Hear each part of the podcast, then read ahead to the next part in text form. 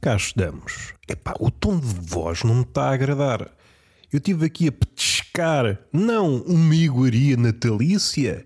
Eu sou um bocado rebelde no que toca à pança, eu como isto e aquilo. Vamos ter calma, este riso completamente despropositado, uma forma maquinal de mostrar o meu desconforto. Eu estou desconfortável no mundo e para combater esse desconforto não faço uso da comédia, faço uso de fato de treino, que é uma forma. Foi um semi-arroto.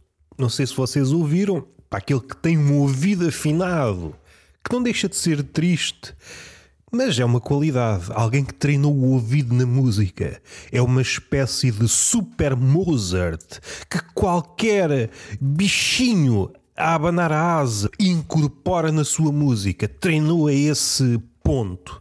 Não deixa de ser curioso, mesmo, arraiar o fascinante que, ao treinar essa qualidade, uma espécie de Daredevil que treinou os sentidos até o impossível diante deste podcast, porque gosta de comer pratadas humoristas para regozijo da sua mente, rodízio mental, para vos empanturrar, vocês que andam à míngua, por aí, por essas vielas e vales e montanhas, no cimo das quais, refirmo às montanhas, está o sábio a dizer finalmente só. Eu gosto das pessoas, mas no cume é que eu estou bem. Isto para dizer o quê? É uma espécie de prelúdio, mas eu também não sou exemplo para ninguém. E o que é que nos interessa falar? De Natal, hum, não sei se vamos por aí. Interessa-me mais falar de abobras, de Halloween. Ah, mas isso não se adequa. Nós devemos estar swing temporal. Eu salto qual quebrinha em cima das datas. Eu ando de surpresa em surpresa. Porque vamos ver uma coisa, com o olho biológico e quiçá humorístico, neste aspecto a natureza assemelha-se muito à comédia. É imprevisível, saltamos de surpresa em surpresa, qual rã que inventa o seu nenúfar. Nós vemos um lago sem nenúfares e de repente a rã salta inesperadamente. E alguém mais agarrado, afeiçoado às leis da física, dir-me-á, num tom professoral, não é assim que as coisas ocorrem. E eu, logo, sem qualquer pinguinho de hesitação, que eu não umedeço de hesitação quando chega à altura de repostar. Meu amigo, eu estou a fazer comédia. Ah, mas a comédia tem um pingo de verdade. Pois tem, a rã é toda a verdade que há nesta linha que se Jesus anda em cima das águas, a rã não pode andar em cima das águas? Então, amigos da realidade, seja isso o que for, vocês são ludibriados em barda e até fazem um bocado alarde disso. Engodados por este e por aquele, não reparam? Só vos fica mal. Pensam que são grandes ginastas na arte da argumentação, mas passam-vos a perna, vocês vão ao tapete o árbitro. Assim que os vê chegar ao tapete com a vossa carinha, com as vossas bochechas rochonchudas, essa bochecha rochonchuda vem a propósito de quê? Dir-me àquele que tenta descortinar uma linha de raciocínio nestes saltos de parkour intelectual, eu estou, mais uma vez, diante de uma imagem onde foco o olhar, sou uma espécie de francatirador que dispara o olhar em relação a uma imagem, é uma fotografia. Vou detalhar, eu hoje venho com o pincel do detalhe. É uma fotografia, à frente está o pintor Fernando Botero, mais uma vez, regressado aqui pela enésima vez, um dos nossos musos, a palavra não existe bem, no século XXI existe tudo, deixem-me, as musas que não me encordem com outro qualquer. E quase esse salto para o impossível, para o insondável, o poeta grande, e agora até me babei, eu babo-me diante da poesia. babo-me diante da poesia. O poeta grande que foi auxiliado por esta e aquela musa, há um momento que está na folha e não lhe sai, e olha para o lado e está uma musa a fornicar poeticamente com outro poeta. Então quer dizer que a musa encornou-me, pôs-me os cornos e agora estou sozinho aqui com a minha mão. Vou deixar a poesia e enverdar pela nova arte não é que esteja esquecida, está a ser difamada 24 horas por dia, que é a nobre arte da punheta. Há uma longa tradição na difamação da punheta. Eu pensei que estávamos num século à parte, onde, como se diz, O ativista diz, o não ativista diz e o animal dos interstícios também diz. Normalize isto e aquilo. Nós estamos a normalizar tudo. E já nem percebo bem o que é que quer dizer normalizar. Se está tudo a ser normalizado, não sei. Às tantas é tudo normal. Eu às vezes até ponho o jogo no ar, está-se a normalizar tudo. Tudo deve ser puxado para os terrenos, vamos assumir, da normalidade. À exceção de duas coisas: o pênis, pênis masculino, porque o pênis de outros sexos é para mostrar. Aliás, eu suponho que um transexual dotado de pênis pode enviar uma dick pic porque isso é empoderamento do pau. Agora, um homem que vem dotado logo à nascença, é de origem, não pode, é levado a mal, não é? Uma pessoa que está a espalhar o evangelho do pau, está aqui, está aqui. Aliás, aliás, vamos ver bem. Não deixa de ser um equívoco ou uma espécie de expor a nossa fragilidade de tudo e mais alguma coisa. Vivemos na, na época das imagens, em que comunicamos, há pessoas que já não usam palavras e a coisa dá-se. E quando eu digo a coisa dá-se, a coisa dá-se é um eufemismo para a prática do coito. Então quer dizer que trocam três GIFs, um meme, uma citação de um escritor medíocre e quando sabem estão em cima de alguém. Isso se faz. Eu precisava de falar com um matemático a sério. Está bem, a equação é muito complicada e agora se pusermos um pênis aqui, como é que fica? E o matemático, oh, oh, este é um dos mistérios disto tudo, porque é uma linguagem universal, toda a gente entende o caralho. Tal como as matemáticas, é uma linguagem universal. E isso deixa-me um bocado magoado. Nem me falta a voz. Tudo, tudo. É empoderamento, positividade corporal, todos os corpos são bonitos, à exceção do pênis masculino. E isto não me marginaliza o pênis, faz favor. Eu quero exibir o pênis. É uma espécie de telegrama de intenções. Está aqui o pênis, o retrato, vamos a isso é com algum espanto, não vos minto, porque é mais ou menos isto que acontece. Nunca vi entre gays, é pá, fiquei ofendido por receber uma dick pic, mas não faz menção de tal, é muito raro. Agora a mulher sente-se ofendida. Eu percebo, do ponto de vista numérico, a mulher bonita pode ser alvo de uma avalanche de verga. Desencarcerar não é o verbo certo, mas deixem-me, deixem-me metaforizar o raciocínio. Em ambientes reais, o que é que acontece? Há um São Bernardo, que é um cão especial para salvar pessoas que estão soterradas em neve, em coisa branca. Bom, isto aqui levar-nos a. É uns. Bom, vou dizer, está na minha cabeça, vou dizer. Um São Bernardo de pessoas que estão soterradas em esperma. Isto é o que acontece após um gangbang. É o São Bernardo que salva a vítima. Levou-lhe uma avalanche de desporra, que é mesmo assim. O pessoal que defende os direitos dos animais não sabe bem se isto é. Se isto é bom, se é mau, a lei há de caminhar para aí. Dando alguns passos atrás, estamos num cenário em que a mulher bonita foi soterrada. O São Bernardo tira a picha para um lado, tira a picha para o outro e de repente descobre a mulher que uh, vem com uma picha na boca. Por que não? E eu não percebo este desdém em relação à picha. Não percebo. Mais uma vez, picha masculina, é preciso frisar, e então andamos aqui com uma picha que não pode ser exibida, só em condições íntimas. Quer dizer que tudo pode ser exibido. Vivemos numa época em que a intimidade foi suprimida e até mal vista, que há pessoas já a desconfiar. Eh, o que é que eles contam? Que mostra tudo, à exceção do pênis. Quer dizer que o pênis é a coisa mais triste, mais feia que existe. O senhor Humberto Eco tinha um livro, A História do Feio. Eu suspeito que ele não incluiu um capítulo para o pênis. É o cume da feiura, da fialdade, é o pênis. Imaginemos uma montanha, uma hierarquia de coisas feias. Eu também estou no topo, agarrado a pênis. Isto, para quem me conhece, para quem tem a infelicidade de ver a minha cara, e isto é triste, sobretudo para pessoas que estão, estão habituadas a ver a beleza em todas as coisas, estão na rua, e só vejo beleza, porque o homem, desde o início, procura a beleza. Estão na rua, aí olha eu a procurar a beleza, mas mamas, beleza, cujo, beleza. Troco com olhares, olham para o lado, estou eu, e caraças, estragou-me o dia, porque eu sou, sou ótimo a estragar o dia. Esta frase já não sei de quem é, todos os animais são imprevisíveis, o acrescento é da minha lavra. Que é uma frase, fica, fica fechado, fica fechado. Se o homem-estátua é mesmo homem-estátua, é a coisa mais previsível de todas. Não sei se os biólogos têm pensado nisto, penso eu. Pronto, fica aqui o, o resultado do meu raciocínio, que é impecável. Dando alguns passos atrás, a picha tem sido difamada, que é um tema muito natalício. O que é que vem a reboque da picha? A punheta. A punheta está a ser criticada diariamente nas redes sociais é a punheta em si e falar sobre a punheta. Masturbação feminina? Sim, senhor, és uma princesa. Masturbação masculina? Ui, és um porco. Assim não consigo andar neste mundo. Se me tiram a punheta, salvo seja, e o comentário sobre a punheta, não estou aqui a fazer nada. Estou aqui, só é trabalho de casa, trabalho de casa. Que vida é esta? Mas o que me traz cá são as abóboras. Eu tenho estado a ler um livro muito engraçado e vemos de falar nele sob diversos ângulos e dou conta que já cheguei a alguns raciocínios, cheguei a eles via humorística e não deixa de ser engraçado que está a ocorrer no mundo.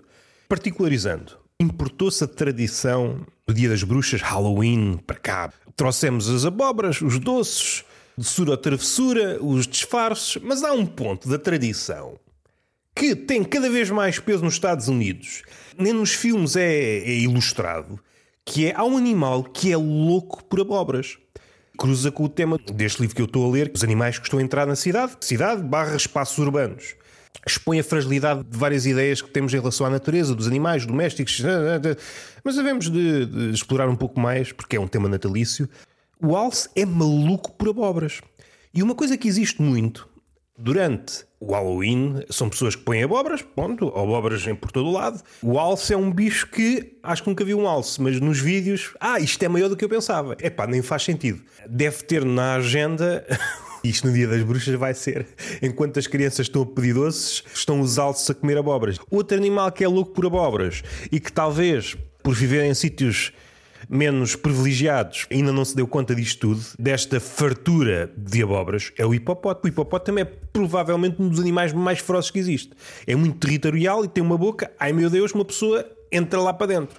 Aquela história do Jonas ter entrado na baleia, basta um hipopótamo. Se bem que não teríamos esse destino de regressar. Não sei se já se cruzaram com vídeos em que os hipopótamos esmagam abóboras, o hipopótamo desconhece a tradição do Dia das Bruxas, em que faz uso das abóboras. Cavaca-se abóboras, desenhamos caras nas abóboras. Mudam-se da África.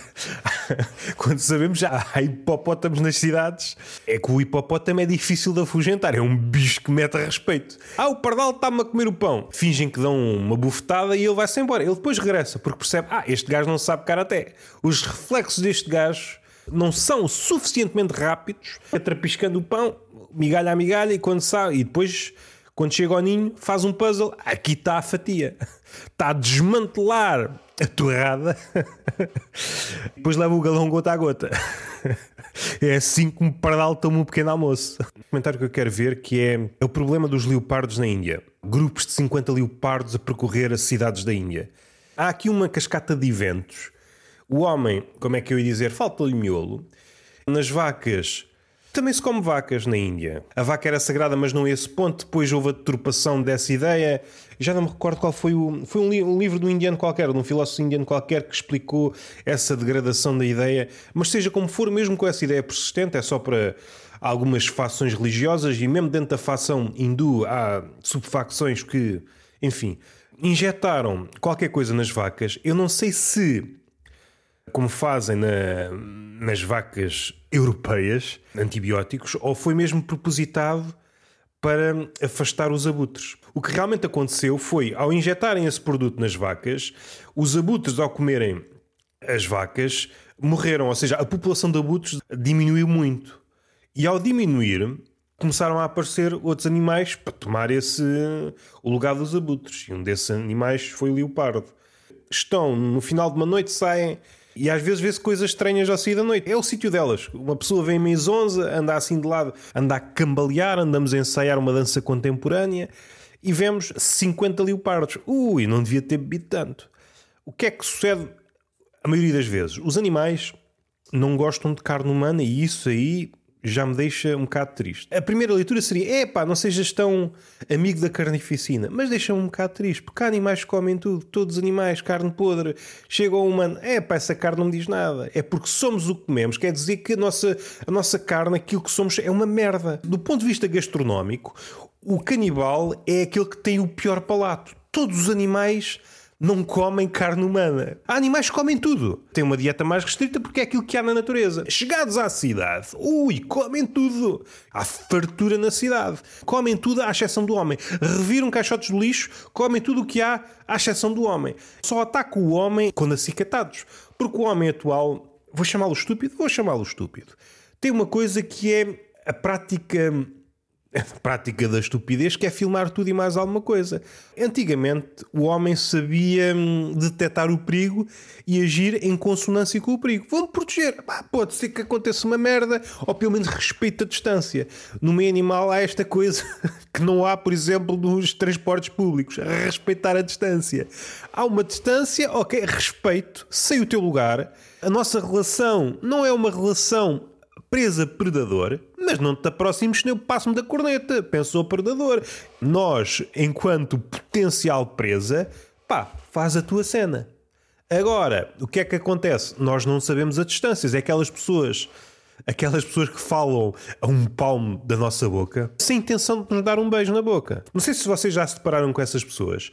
Há homens, mulheres, nas mulheres então é mais estranho, porque quer-me dar um beijo na boca e não tem coragem, e vocês dão um beijo na boca e ah, olha, assediador. É pá, porra, fala-me a 3 metros de mim, que é para saber que não estás interessado. Então vês para aqui falar. Ah, mas eu falo baixinho. É pá, compra um megafone, não sei ler sinais, pá, eu não sei ler sinais. Eu vi um cometa e pensei que iam-me crescer pinos na horta. Ah, mas tu não semeaste pinos. Pois é mesmo por isso eu não sei ler sinais. Mas voltando à questão dos leopardos, que pode ser expandida para qualquer animal selvagem, antigamente havia este respeito. E este respeito, se recuarmos às sociedades mais antigas, seja o lobo, o urso, prevenia grande parte dos ataques. Os lugares ditos naturais eram maiores, o animal precisa de muito território, o animal selvagem, se bem que esta ideia pode até sofrer mutações. Às tantas, este livro vem complicar tudo. Todas as nossas ideias em relação aos animais, à natureza, etc, etc, às tantas, epá, são ideias muito quebradiças.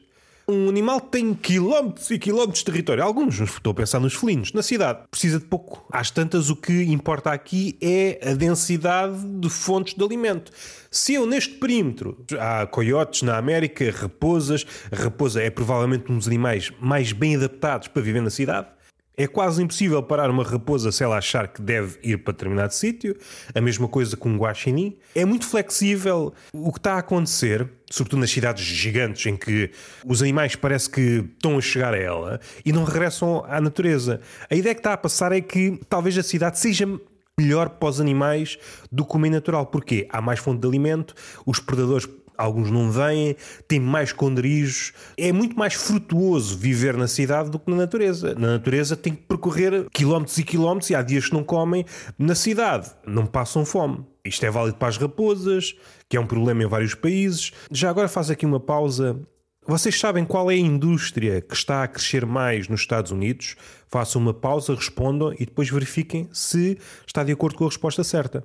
É a indústria para controlar as pestes. E até esta palavra está a sofrer alterações, porque nós, quando pensamos em pestes, pensamos sobretudo em insetos. Ora, isto está-se a alargar para vários animais, mas esta indústria, seja de abate, seja de controlo, seja de não sei do quê, está a crescer absurdamente. É a indústria que está a crescer mais nos Estados Unidos nos últimos anos. É palco para várias vigarices dos direitos dos animais, mas no vácuo onde há uma distância enorme entre animais e homens. Ok, gosto de todos os animais, mas eles estão lá, eles só aparecem no documentário. Mas assim que esses animais aparecem no vosso quintal, as coisas mudam. Mas seja como for, como há esses direitos e já há algumas leis, tudo se complica. Então fornecem-se por vezes ou soluções muito cruéis ou soluções ineficazes. Há gente a lucrar com isso. Aliás, já há casos documentados em que empresas, sei lá, de recolha tentam recolher uma população de guaxinins num sítio, ou uma família de guaxinins, levam-nos para um sítio e depois dão com eles a, pô-los outra vez no mesmo sítio, porque assim é um negócio que nunca se esgota. O homem arranja sempre forma de lucrar com isto. Criam-se vários objetos ou várias tratagemas para, para parar esses animais. Caixotes de lixo anti-roubo. Ninguém avisou o Guaxinim. Ele continua a arrombar os caixotes de lixo. Há macacos na Tailândia que entram nas casas das pessoas e abrem os frigoríficos. Se a pessoa não tiver alimento, há um serrabulho. Esse caso dos leopardos na Índia. Ah, o que eu queria dizer em relação a leopardos na Índia é que qual é o primeiro instinto? Eu acho que uma coisa que se perdeu e quando existe, é tão ilegível dentro de nós que nós não sabemos bem o que é que aquilo quer dizer, que é o instinto de sobrevivência. Numa situação mais à antiga, nem precisava de ser 50 leopardos, bastava um e o homem arranjava forma, ou protegia, só tentava, ou tinha uma arma, mas arranjava forma de pelo menos bater-se de igual para igual, ou passar despercebido. E como eu disse, às vezes a, distância é suficiente porque o animal não lhe interessa, não se interessa pelo homem. Não são só os feministas radicais, os animais selvagens também não se interessam pelo homem. Perdoe-me a piada, se faz favor, é uma boa piada também. E o primeiro instinto do homem é pegar no smartphone e filmar a cena. O homem está sempre em busca do melhor vídeo e o melhor vídeo implica aproximar-nos mais. Aproximar-nos mais, há um ponto a partir do qual estás a gozar comigo. Tu não estás a ver quem eu sou, pensa o leopardo. E entretanto, há, merda. É claro que depois há humanos mortos, até com uma gaivota, até com um golfinho, até com. É aquele animal que sofre de boa propaganda. O instinto de sobrevivência está tão apagado no homem que, em vez de recuar, em vez de respeitar, e quem respeitar, leia-se, distanciar, não se aproximar do leopardo ou deste conjunto de leopardos, aproxima-se porque epá, tenho de tirar o melhor vídeo, a melhor foto, porque isto pode potenciar as redes sociais e eu não sou ninguém, a única forma de crescer na vida é nas redes sociais, aproximo, fique sem um braço. E era isto que devia acontecer a todos os influencers. Aproveito para dar novamente esta parte, aqueles influencers que passam-se da cabeça para tirar uma foto agarrados a qualquer coisa numa cascata e depois a corda parte. Ou às vezes mesmo agarrados a alguém depois a pessoa perde a força, cai e morre. Inesperado. E é uma tristeza, ai, uma tragédia. Neste caso, ou daquele pessoal que faz parkour em, em arranha-céus, tragédia. Tragédia? É gravidade a fazer das suas. Hei de voltar a ela porque ainda não vi o documentário, só neste livro, este comentário ao documentário. É sempre impressionante perceber que o nosso instinto de sobrevivência, se nós tivéssemos regressar para um meio mais selvagem, porra, as primeiras levas de homens é que nem sequer dava hipótese. Comparando ao homem primitivo que estava habituado a lidar com os animais, sabia estar, não deixa de ser engraçado que é uma formulação da esfera de etiqueta aplicada à esfera primitiva. Outra coisa que me deixou fascinado está ligado também a este mercado de tentar afugentar os animais, repeli-los e quase tudo falha. Mesmo que funcione durante algum tempo, o animal habitua-se. Aquilo que acontece em qualquer tema que nos debrucemos, aquilo que nós temos até então, é uma categorização muito simplista: doméstico, selvagem. Se aprofundarmos a olhar, percebemos que há várias outras categorias não se aplicam numa nem noutra. Fala-se do animal dos interstícios, como está grafado no livro, o animal liminar, que não é selvagem, não é doméstico, que está muito próximo de nós, mas que não se deixa ver. Sei lá, ratos, afuinhas, animais desse género em que hum, está mesmo próximo de nós, beneficia de estar próximo de nós, não é doméstico, não é aquele tipicamente selvagem, também não é animal migratório. Animais que são domésticos, não sei se estão a par disso, quase todos os animais são domésticos, se forem abandonados, regressam uma condição não de selvageria, à volta ao estado originário. Primeiro que estado originário é esse, mas volta a um estado em que ainda não há bem nome. É uma população que herdou os costumes de lidar com o homem, tem qualquer coisa do passado, está entranhado no ADN. As vacas selvagens. Há uma ilha qualquer, não sei se é em Itália, em que há 15 mil vacas selvagens. E selvagem no sentido mais normal do termo. Não se pode aproximar delas que elas passam-se da cabeça, seja como for. É normal vê-las na praia a apanhar sol entre os turistas. Não se pode aproximar muito. O porco, quando é retirado do estado doméstico e é libertado, rapidamente adquire características do seu estado selvagem.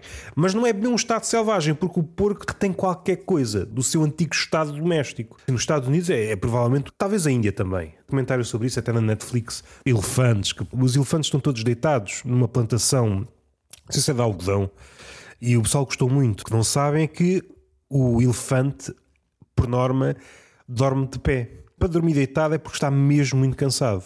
O elefante é um animal sagrado na Índia, uma espécie de pandemónio na cidade, em que ninguém pode fazer realmente quase nada para afugentar os elefantes. Tenta-se arranjar forma de os guiar para eles saírem, etc. Há aqui qualquer coisa muito engraçada. Eles têm uma divindade eh, que é um elefante, o Ganesha ou Ganesha, tudo nesses países em que veneram um determinado animal, e esse animal é um animal maiúsculo, o elefante.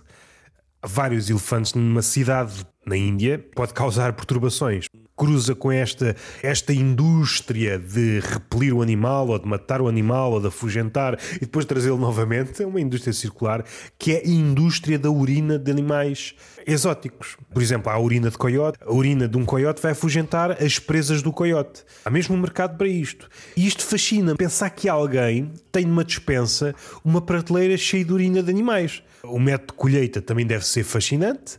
É qualquer coisa que ainda não consigo pôr em palavras. Gastar dinheiro com urina de animal selvagem para afastar outros animais selvagens. Estamos a viver mesmo o sonho. Ah, é verdade, há um caso muito fixe, o caso dos dromedários. Ficam já com esta. Vocês sabiam que o dromedário consegue farejar água a quilómetros de distância? E de fazer um beat stand-up à volta disto. Porque fodem várias coisas por causa disso. Farejam água e, entretanto, entram em casa das pessoas, fodem ar-condicionados. Dizem-nos na escola que a água não tem cheiro. Afinal, tem. O dromedário diz: hum, isto tem cheiro. Quer dizer que no deserto ou em sítios áridos, epá, é difícil encontrar água. Chega uma cidade, fica aqui, quer que o deserto se foda. O dromedário é uma espécie de perdigueiro de focinho afinado que consegue detectar água. Numa situação de apocalipse, vocês devem ter um cão, um dromedário. O cão para, para vos proteger e o dromedário para procurar água. Posso ficar sem beber durante não sei quantos dias. É pá, mas se eu puder beber todos os dias, não é melhor? Bem, está feito. Beijinho, bom Natal, boas festas. Entretanto, saiu mais um episódio com o Helder Heitor, saiu com o Gustavo Carvalho e estamos falados. Foi um episódio só para desbobinar o que ia no coração. Estes temas vão de ser abordados sob outros ângulos, porque, é pá, estou a gostar mesmo muito do livro. A quantidade de filmes apocalípticos que, após, após e durante a Covid-19 começaram a aparecer. Porra, cada vez mais difícil encontrar um filme que não verse sobre esse tema. Todos os filmes tocam em apocalipse, cenários apocalípticos e etc, etc, como diz o nosso poeta. Beijinho na boca, palmada pedagógica numa das nádegas e até à próxima.